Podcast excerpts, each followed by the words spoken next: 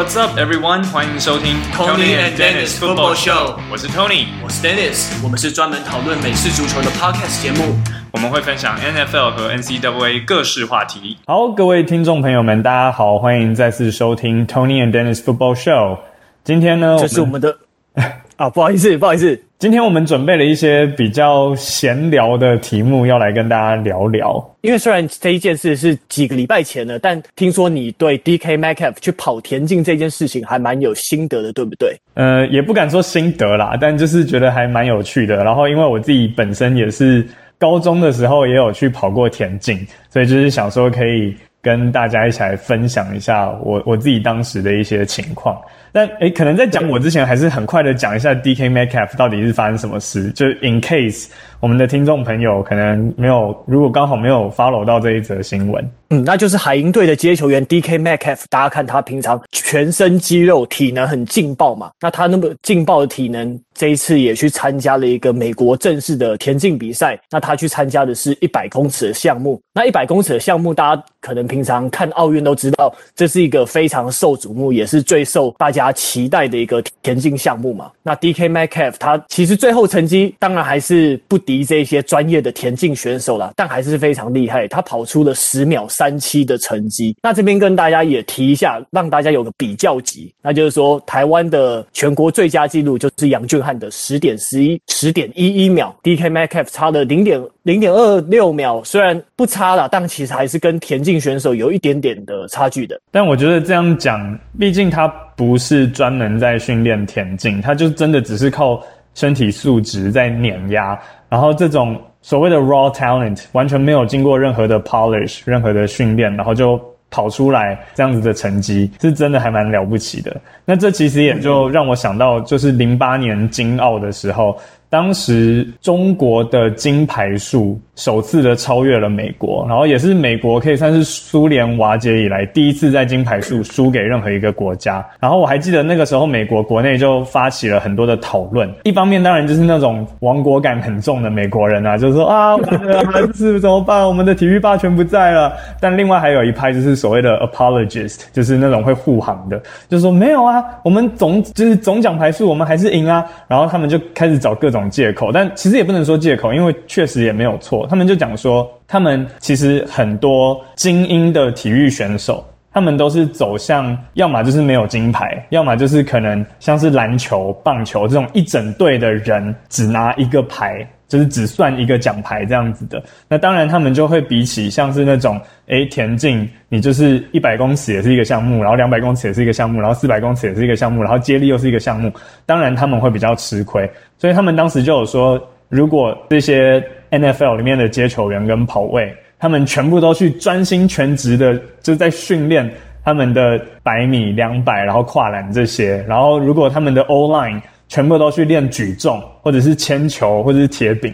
他说：“哦，那我们美国在奥运就一定会打趴所有人。”所以其实就让我想到那个时候有这一方面的讨论，就是说，诶，其实美国真的是人才辈出啊，但他们可能都是被放在没有夺牌，或者是因为确实也没有错啦。你在 NFL 可以拿到的钱，绝对是你跑田径拿到的钱的不知道多少倍。所以在其他 all other things being equal 的情况之下，当然一个身体素质很好的运动选手，他会希望是朝美式足球去发展，他可能就不会花心力在田径上。所以就刚好 DK Metcalf 这一次用他的就是非常纯粹的实力，虽然没有去碾压。这些田径的选手，可是他也是至少就让那些田真的专职在跑田径的选手看到说，哎，他们也不是好惹的这样子，我就觉得是蛮有趣的一个情况。那今年刚好也是奥运年诶，刚好也带到我们这个话题。那其实，在奥运中，他田径、还有体操、还有游泳，他的项目就已经够多，就已经真的太多太细了，所以导致说你的奖牌很有可能被某一个运动强权而囊瓜。那之前我记得还有在网络上看到说，如果你把 Tyree Hill 以前跑跑步的影片，还有他的数据放到现在的田径场上，他其实也是有跟这些奥运的田径好手一较高下的可能性。对，那讲到跑步，你是不是也也有用你的 raw talent？去碾压其他人，我我也没有碾压啦，但就是好，刚刚讲到说，就是美式足球员可能就是专心打美式足球，但是。我的意思是职业的话啦，但国中、高中甚至大学，其实还是会有很多双七甚至是三七的运动选手。所以像是刚刚 Dennis 提到 Tyreek Hill，然后另外还有像是另外还有像是我我以前很喜欢的 Ohio State，后来到 Miami Dolphins 的一个接球员 Ted Ginn Jr.，他也是本来是跑跨栏。然后也打美式足球，他就是在高中、大学都两个都进行，然后到职业的时候才专注在其中一个运动这样子。那好，我就回来讲我自己，我自己本身也是高中的时候就也有打球嘛，然后也有跑田径队。可是其实我本来在田径队里面，我跑的项目是一千六百，然后三千两百，然后偶尔会去跑八百公尺，所以都算是比较中长距离的项目。所以其实我都一直没有去跑短跑。那后来是一直到我 senior year，就是高中最后一年的最后一场比赛，然后我就无聊，我就跑去跟教练讲说：“哎，反正都是我 senior year 最后一场比赛，你就反正好好玩嘛，就让我去跑跑看百米冲刺好不好？”然后教练一开始还说：“你你在开玩笑吗？你连 spikes，你连钉鞋都没有。”因为我通常跑的都是中长距离的项目，所以我都是穿一般的慢跑鞋。他说：“你连短跑鞋都没有。”我就说：“拜托啦，这最后一场比。”比赛你就放我进去，就是。教练，我想跑步，然后就让我去跑一下。然后教练就说：“好，随便啦，就反正最后一场比赛你就随便。”然后结果呢，我就在百米冲刺的项目里面拿了我那一组的第二名。然后结束之后，教练就有点半开玩笑的生气，就说：“你为什么不早一点跟我讲你想要跑短跑的项目？”然后我就说：“啊，你没有问过。” 对，真的很厉害。那你记得说那时候你跑几秒吗？我完全不记得。我现在比较记得的是我就是八百，对，我八百的，还有。一千六的，我后来只是查了一下，台湾好像只有跑一千五，没有一千六。我不知道是因为美国的，诶，台湾是一千六吧？台湾也是一千六嘛？因为我对，好像好像田径世界都一样哦。因为我是上网查了一下台湾的高中生的。嗯田径的记录啦，然后他是只有写到一千五，我都没有看到一千六，对，所以我也不知道，可能我没有查对地方，好，所以我一千六那个时候我没记错的话是大概六分二十几秒，嗯，那也蛮快的，对，但其实就跟真正快的人比起来还是有差。然后另外我们也有跑五千，可是五千其实不是放在田径的项目里，五千是有另外一个叫做。Cross country 就是越野赛跑，我们变成不是在赛道上面跑，而是要呃，它会设计一个真的会跑到荒郊野外、跑到森林里面的那种赛道，然后有上下坡，对不对？然后有很多障碍吗？呃，是不会到障碍，可是你就是在树林里面跑，然后它当然还是会设定一个路线，你不能说哦，我就自己穿越树林，但它最后加起来的距离会是五千公尺，就是五公里。那我 cross country 的记录是二十分二十几秒的样子，嗯，对，然后我。八百公尺，我记得我自己的记录是两分零九秒左右。诶、欸，那你觉得跑田径这种中长距离，嗯，对美式足球有帮助吗？虽然好像跟美式足球这种全速的加速冲刺不太一样。嗯、呃，对啊，我觉得它比较变成比较像是 conditioning 的一个概念，就是对啊，心肺功能而不是爆发，嗯，就是不是短短时间的那种爆发能力，嗯，对啊，所以我自己一开始也是因为有一年暑假，对这个也是说来话长，我是为了要。要修一个体育的学分，因为我当初刚到美国读书的时候，等于说我在台湾修过的课程，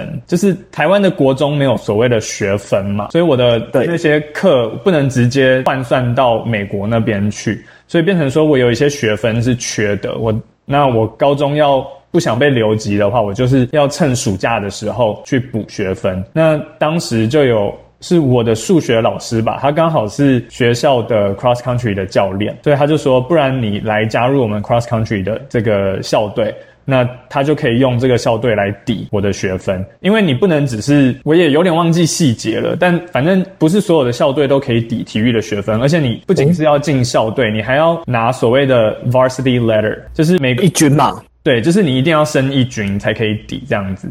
所以像我就是我在美国的时候，就是 cross country track 跟 swimming 是有 varsity letter，那其他的就像美式足球没有。那篮球我是根本我有去选拔，然后选拔了一个礼拜之后没有 没有被选上这样，对啊，所以就啊跟大家分享一下我高中的好汉不提当年勇，我现在就是啊当年也没多勇，所以呵呵呵，所以可以提一下。对对对，对。那既然讲到你的。在美国的经历，那我还蛮想跟你讨论一个话题，就是之前在 NFL 他有个韩国裔的教练 Eugene Chung，嗯，他之前去面试的时候，然后就被别人说，哎，你的肤色不对嘛，这样子。Yeah, 那你对这个 kind of minority we're looking for 还是什么这样子？对啊，那我这边前情提要一下，那 Eugene Chung 他是第一个韩裔。在第一轮选秀被选中的球员，那他在 NFL 打了六个球季，那后来也在各队当进攻锋线教练，然后还帮老鹰前几年拿下超级杯冠军，对吧？但我自己是觉得说，对这件事情有点意外，但又不算太意外嘛。那我刚好这件事情发生的时候，我刚好在跟达斯 Mojito 的那个江义昌教练，也就是这一次没有成型的中华棒球队的体能教练奕哥聊天。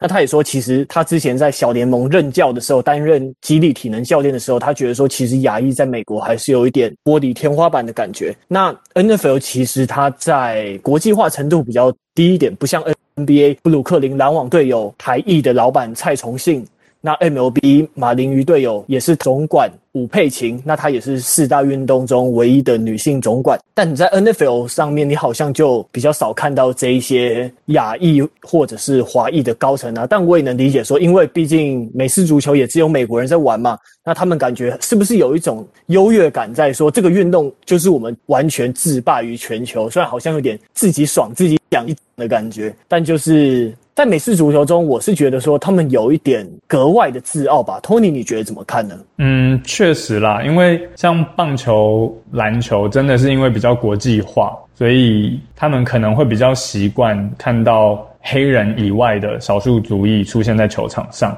但美式足球就比较不是这样。那确实也是美国人常常看很多事情都会很美国本位主义，像是他们的职棒大联盟，凭什么他们就叫 World Series？为什么？为什么他们是世界系列赛？那那其他国家都跑去哪了？然后。NFL 也是啊，他们常常夺冠之后，NFL 的球队夺冠，他们不会说他们是 National Champion 而已，他们会说他们是 World Champion，然后也会让人觉得说，呃，也呀，那 就是 其他国家，我好啦，确实美式足球就是美国最强，但是。你也只是美国冠军，你又不是全，但他们都常常会觉得美国就可以代表全世界这种感觉。对，这一点最让人受不了。对啊，那美式足球真的尤其是如此。所以像我以前在美国也是，确实啦，会因为你的肤色就会被人家有一些假设，就是他们就会先入为主的觉得，哦，那你应该就是怎样。所以像美式足球就不用讲了，那篮球也是一样。其实我还记得我当年去美国读书的时候，刚好也是姚明进入 NBA 的第一。年，然后我去我们学校的篮球队，就是他们要选拔嘛，要入队。然后在球场上，大家就会一直开玩笑啊，就是说“嘿姚”，他们就会直接叫我姚明，就是“嘿姚姚姚”这样，就是 对。然后对啊，就是他们都会觉得说：“哦，你如果打不好是应该的，那如果你有一些什么好的表现，他们也会觉得说啊，你只是赛道，就是真的会，他们就会先入为主的先去批。”批评你或是评断你这样子。诶，那你在美式足球队的时候，你是唯一的外国学生吗？没有诶，没有。那个时候，呃，其实队上也有有印度的，就是印度裔的球员。然后后来还有另外一个也是亚洲裔，可是他是他还蛮特别的。就我跟他聊啦，他就。至少我不知道他跟我讲的是真的还是假的，可是因为他的姓很特别，我有点忘记他怎么拼，可是他念起来是什么 Chernyansky，所以他是一个亚洲人，可是他的姓叫做 Chernyansky。那一开始我听起来像东欧的，对，所以一开始我以为他可能是被领养或者什么，因为领养的话，很多就是那种亚洲的小孩被美国人领养，他就会冠美国人的姓嘛，可是。我就问他，他说不是啊，他是跟他就是呃，应该说他爸爸妈妈是第一代移民，他是在美国出生的。然后我就问他说，诶、嗯欸、那你为什么会是这个姓？他就说，哦，其实他本来是姓张，所以他本来是华人，嗯、所以他有那个 Chang，就 C H A N G，然后后面就又加了什么 Resky，他就说是因为他们一开始来到美国的时候，觉得如果你的姓就是叫 Chang，就是一看人家就知道，就光是 on paper 看你的文件就知道，哦，你不属于我们，他就会先。嗯歧视你，所以他爸爸就很天才的想说，那我就把我的姓改成像是东欧姓好了，就改成一个 ski 结尾，所以至少在没有见面的时候，人家会以为说，哦，你就是个白人哦。对，那我不知道是真的还是假的，但他当时是这样跟我讲他们家的故事，我就觉得，哎，也是蛮有趣。嗯，那我很好奇，说你们这一小群国际学生在美式足球队里面会觉得有点格格不入吗？就是会啊，但其实我跟他们之间也没有那么熟，就就是。对，还是我还是跟其他的队友比较熟这样子，所以你算是很融很成功的融入就对了。嗯，可以这么说吧，也是算我运气很好啦，就是有有交对朋友。但这样子，假如说你有好的表现。那他们会不会？他们应该在美式足球场上也是很惊讶。对，他们是会会惊讶，可是那种惊讶本身就是一种歧视啊，就是觉得说哦，你不应该可以做到这件事情，所以很惊讶。对啊，这个也是一个看你用什么角度去看吧，我猜。嗯，可是这样子的话，你会觉得有那种不舒服的感觉吗？其实后来是还好，因为。我觉得到最后，大家还是反正就是一个革命情怀吧。然后练习的时候、比赛的时候，就我觉得大家都还是像兄弟一样打打闹闹的。是，我是觉得还好。可是，就是你内心深处也还是知道说，对啊，自己跟他们不一样，不完全属于他们的感觉吗？对。但我觉得，呃，我记得我一开始有讲过，我之所以喜欢美式足球，就是因为就是透过美式足球，才让我稍微觉得比较。属于他们一点点，所以对，对啊，我觉得就是透过美式足球，透过球赛，透过运动，当然你永远都没有办法变得跟他们一模一样，可是至少可以拉近跟他们的距离嘛，有点这种感觉。嗯，对，对啊。但回到 NFL 上，其实真的还是感叹说，亚裔投入美式足球的人真的太少了，因为过了那么久，教练好像也也没有什么亚裔的教练。那比较有名的亚裔球员，就除了 Hines Ward。他是韩裔的混血儿嘛？那接下来就剩现在公羊队的 Safety Taylor Rapp，也没有说太多亚裔球员能在 NFL 崭露头角。那当然，红雀队的 Kyler Murray 他有沾到一点韩国血统。那当初我是怎么发现的呢？就是因为他在访问的时候，他穿着一件韩国国家足球队的球衣。那后来我才去查维基百科，才发现说，诶，原来他是韩国裔的。不过他好像在这个身份还有认同感的琢磨上，关于他这个血缘的议题，好像没有太多的琢磨这样子。那你当初在那边，你会觉得说，亚裔或者是国际学生比较不爱参加美式足球的运动吗？就是以你在假如说要加入校队的话，这一点我还蛮好奇。哦，有啊，确实是这样啊。然后其实家长也是吧，我觉得亚洲的家长通常都。管得比较严，比较会担心，所以就像我姑妈也是啊，她就说你不要去打球啊，你这样受伤，这样医药费很麻烦，什么什么，反正就是亚洲的家长都会想的比较多，然后就会觉得说你就把书读好啊，那你要玩运动，你就是去跑步啊，这种不要跟人家接触的 就不会受伤啊。对，所以我觉得蛮多的亚洲家长都是有这样子的心态。对，嗯，好，那接下来我们就进入今天的话题吧。那今天我们要来聊聊 Julio Jones，他放话要离开 Falcons。那我们来聊聊，说他有可能去哪？那最近已经传出乌鸦队已经出局了吗？我觉得乌鸦真的很可惜，因为他们就缺少一个真的身材大号的 number one receiver。那在美联又需要来一支强队来跟比尔或者是酋长来竞争，那真的蛮可惜的。那现在还有海鹰、爱国者、四九人、泰坦、小马这些球队。那 Tony，你自己在心目中有没有预测哪一队？对于 Julio Jones，你觉得会是比较好的选择呢？嗯，预测哦，我觉得可能爱国者吧。诶，为什么？就觉得好像蛮多网站也都预测爱国者诶，因为就是之前爱国者不是旋风式的一下就签了一堆球员嘛，然后对啊，就让人觉得嗯，他们应该还没有停，他们还没有要到这样子就善罢甘休，我觉得他们应该还会继续的补强。所以我觉得爱国者还蛮有可能也会去争取 Julio Jones，就是他们一定会去争取啊。但我觉得 Julio Jones 感觉也还蛮适合他们的。嗯，对啊，因为爱国者他在以前也有不少交易大咖或明星接球员的案例，像是很久以前的 Randy Moss，还有小资的 Slot Wes Welker，还有到二零一七赛季的 Brandon Cooks。所以 Bill Belichick 好像在对于交易明星接球员，也是有一点点偏好的，而且爱国者他还有一千六百五十万的薪资空间，其实也还够。那如果真的 Julio Jones 来，你加上 Nelson Agholor 还有 Hunter Henry、John New Smith 两位 tight end 的话，他加入起来可以把整个 formation 他的阵型的空间拉开，来帮 tight end 缓解一些防守的压力，感觉上算是不错的。可是，对我虽然觉得说去爱国者好像是个不错的选择，你换个至少很厉害的教练。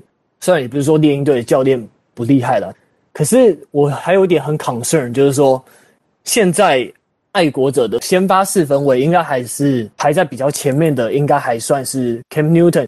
但 Cam Newton 他又不是以传球精准为建长的四分卫，我觉得这样子过去好像也有点浪费。但如果说你 Mac Jones 上位的话，那我是可以的。但如果是 Cam Newton 的话，我会对 Julio Jones 觉得有点可惜。嗯，那你觉得还有哪一些球队感觉可以争取 Julio Jones，或者是比较适合 Julio Jones？嗯，其实我个人是蛮偏好四九人的，因为他们还有一千七百五十万的薪资额度。虽然他们已经没有二零二二、二零二三首轮选秀权了，因为他们都已经把它拿去 trade up 去选 Trey Lance 了嘛。但他们的接球员 Debo Samuel 还有 Brandon Aiyuk 上个球季都没有非常健康，那他们也是需要一个头号接球员。那我自己是对 Kyle Shanahan 还蛮有信心的吧，因为他们。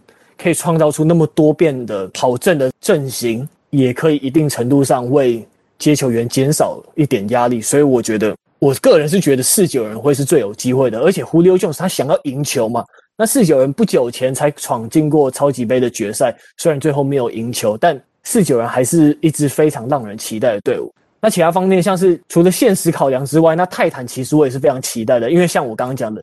美联需要一支球队来跟酋长来抗衡，那他们有 AJ Brown，地上又有 King Henry 来扛着，那四分卫 Ryan Tannehill 又非常的稳健。其实如果过去的话，也会是非常让人期待选择。但直觉上我就觉得好像不会诶，因为他们好像也是有点薪资考量的因素在里面。对，那最近还有一直吵得很凶是海鹰嘛，可是我个人是觉得说。海鹰真的没有必要把 Julio Jones 交易过来，因为他们已经有 DK Metcalf 还有 Tyler Lockett 这两个已经打得很棒的接球员了，一个有速度，一个有身材。他们地面上又有 Chris Carson，他们不用走到很极端，说我很偏重传球，他们还是可以走一个非常跑传平衡的进攻模式。那虽然他们上个球季好像有点被看破手脚的感觉，但他们换了一个 Offensive Coordinator 之后，我相信他们会是有起色的。那我看到网络上有人在讨论说，Cleveland Browns 有没有可能？因为他们的薪资空间也还蛮多的，有两千一百万吧。然后还蛮多的。对啊，然后他们虽然现在也是 receiver 很够，就是他们有 OBJ，然后也有 Jarvis Landry，可是其实好的 receiver 也是永远不嫌多啦。那 Baker Mayfield 也是。最近开始比较展露出他的头角，而且我觉得 Browns 以往也是向大家证明过，像他们有 Nick Chubb，有 Kareem Hunt，就是在一个位置有这么多好的厉害的球员，可是他们还是可以均衡的来好好的运用。那刚好你也有提到说想要冲击酋长嘛，对不对？我觉得对对啊，博朗队搞不好也是一个很有可能可以冲击酋长队的一支球队。嗯，的确。哦，那你要不要反指标预测一下？反指标吗？那我没错，来一下，我，我就来预测博朗好了。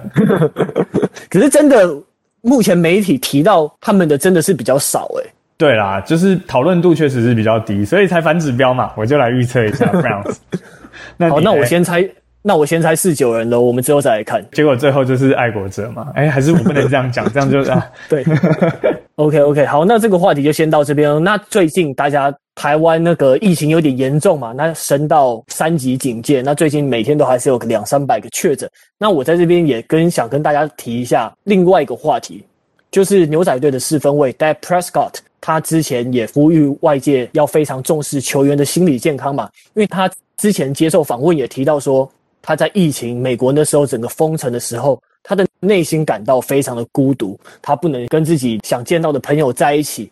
他的哥哥还是弟弟刚好也在那时候自杀，真的是非常不幸的消息。那所以他自己最后也有一点忧郁症，还有焦虑的状况出现。对啊，不知道大家在这一波疫情过得怎么样？Tony，你应该还是蛮常出门工作，对不对？对，我就因为工作的关系，常常还是要跑去饭店去开会。嗯。对啊，但当然我们都还是会戴口罩啦，然后也不会有群聚，然后也是尽量保持社交距离。然后我真的觉得很无聊的时候，我也会开车出去晃，就不下车，但我就是在车上，在车上绕。哦，上上个周末我还特别开去北海岸，然后就是去北海岸绕一圈这样子。嗯。有时候真的就觉得，好啦，我这样子是错误的示范嘛，就是不应该往外跑。可是我自己就告诉自己说，至少我没有下车，我没有去跟人接触，这样应该对，至少你没有群聚好一点吧？对啊，至少我不是像之前新闻不是说阳明山，然后停车场就是挤满人，大家到了阳明山之后，自以为是户外，所以就还是跑出来就好啦。至少我告诉自己，就自圆其说，让自己感觉好一点说法是，至少我只是开车，我没有下车啊。而且因为就是 Model Three 又有那个全景天窗嘛，所以在车上还是可以抬头看看蓝天，看看阳光，感觉心情是真的会比较好一点。可是你在开车的过程中，你的轮胎爆了。啊，对，呃，但那个不是那个不是在兜风的时候，那时候是去、嗯、去上班。诶，对，我上次没有还没有跟大家分享这件事情吼，还没有在 podcast 上面讲。对啊，还被削了一。对啊，那个我觉得那不太合理。那为什么？好啊，也也不能说是被削啦，但就不知道，我不知道，反正只能尊重专业咯。那个轮胎师傅就说中钉了，那个就是补不了。他他也有试图帮我补一下，但还是漏气，那就。嗯，就是没办法，就只好只好换轮胎。那刚好他，然后你是要一次换两边，对不对？对，他说因为要左右平衡。然后因为我是十九寸的轮圈，他就说他们库存十九寸的，他们是米其林的专卖店，然后就只有 PS 四 S。然后 PS 四 S 一个是他们那边卖八千八吗？对，然后我一次换两个就喷了一万七千六。哇，啊，真的是哦，心好痛。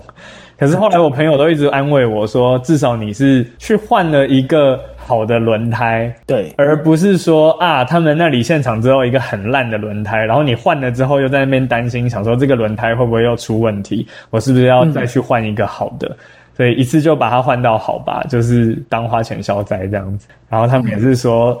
嗯你终究是要用米其林轮胎的，何不一开始就用？对啊，嗯，哦，对啊，因为刚好提到这个心理健康问题，就就也想跟各位听众讲说，就是大家最好都跟 Tony 一样，你在家里待得太闷的话，大家也都要找一个抒发的管道吧。对，就是在安全、不会群聚、不会感染、不会影响到别人的前提之下，找到一个抒发的方式。嗯，对啊。那最近心理健康的话，你相信可能很多关注体育的人都注意到，说现在在打那个法国网球公开赛嘛。那 Naomi Osaka 就是这个日本跟美国混血的球员，他之前想说，因为考量到心理健康，他就不接受媒体采访。所以那时候我就想到，马上想到之前 Marshawn Lynch 他说 I'm here so I won't get fined 那个非常经典的画面。那结果后来他就退赛了，Naomi Osaka 退赛，那他也讲说他其实是有忧郁症的状况，那真的还蛮蛮让人感慨的。那之还有之前除了 NFL 的 Dak Prescott 之外，在 NBA 的 Kevin Love，他也说他在曾在比赛中出现 panic attack。panic attack 叫什么？是就是恐慌症。对，恐慌症发作。嗯，对对对，恐慌症发作啊。所以其实真的发现说，原来运动员的心理真的是还蛮心理压力真的还蛮大的。而且我们常常都忘了，这些运动员很多其实都还很年轻，他们就是像个像个年轻小孩子、小屁孩的那个概念。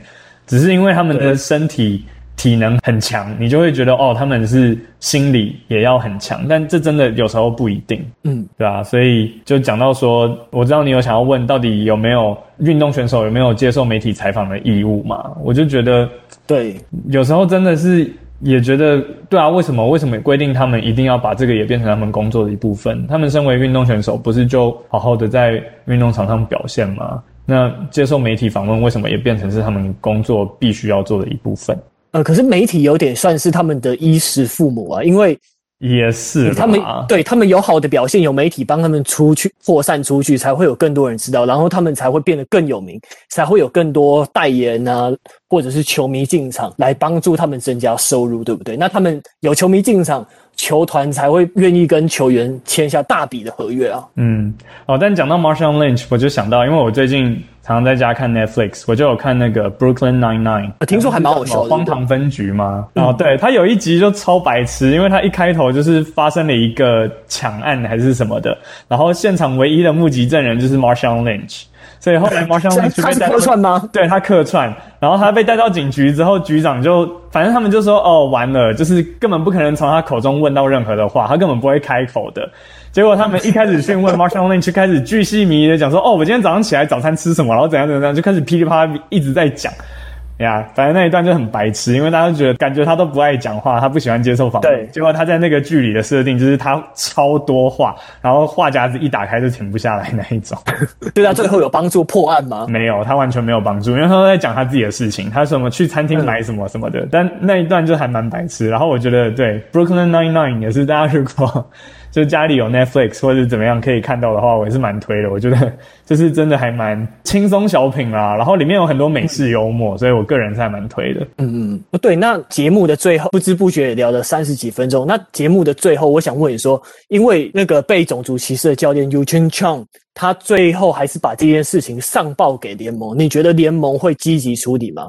因为我觉得 NFL 它这个联盟还是偏保守诶，因为像去年在 George Floyd 被警察杀害了之后，那个全美它的风向都已经在喊说 Black Lives Matter，但 NFL 当初它是迟迟不表态。当初有个小故事，诶，我们好像有在 Podcast 讲，有没有讲过？我忘记。那那时候其实是有 NFL 它总部的社群媒体的人员，他们在偷偷策反。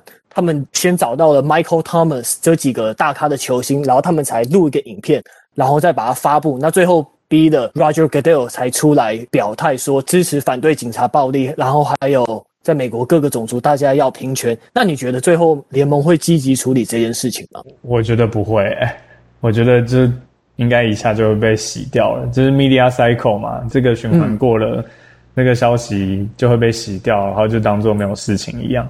因为确实啦，亚裔真的在美国就是弱势啊，然后又是 the wrong kind of minority。每次亚裔发生什么事情，嗯、像之前说 Stop Asian Hate，对，像一开始稍微有一点怎么样，可是后来感觉一下又被别的新闻洗过去啊，就像以巴冲突，然后开始又有人说反对犹太人，然后有些人反对阿拉伯人，诶结果接下来议题又变成是在阿拉伯人跟犹太人身上，然后亚裔走在路上被攻击的这些事情，好像就又都不重要了，就一下就被洗掉。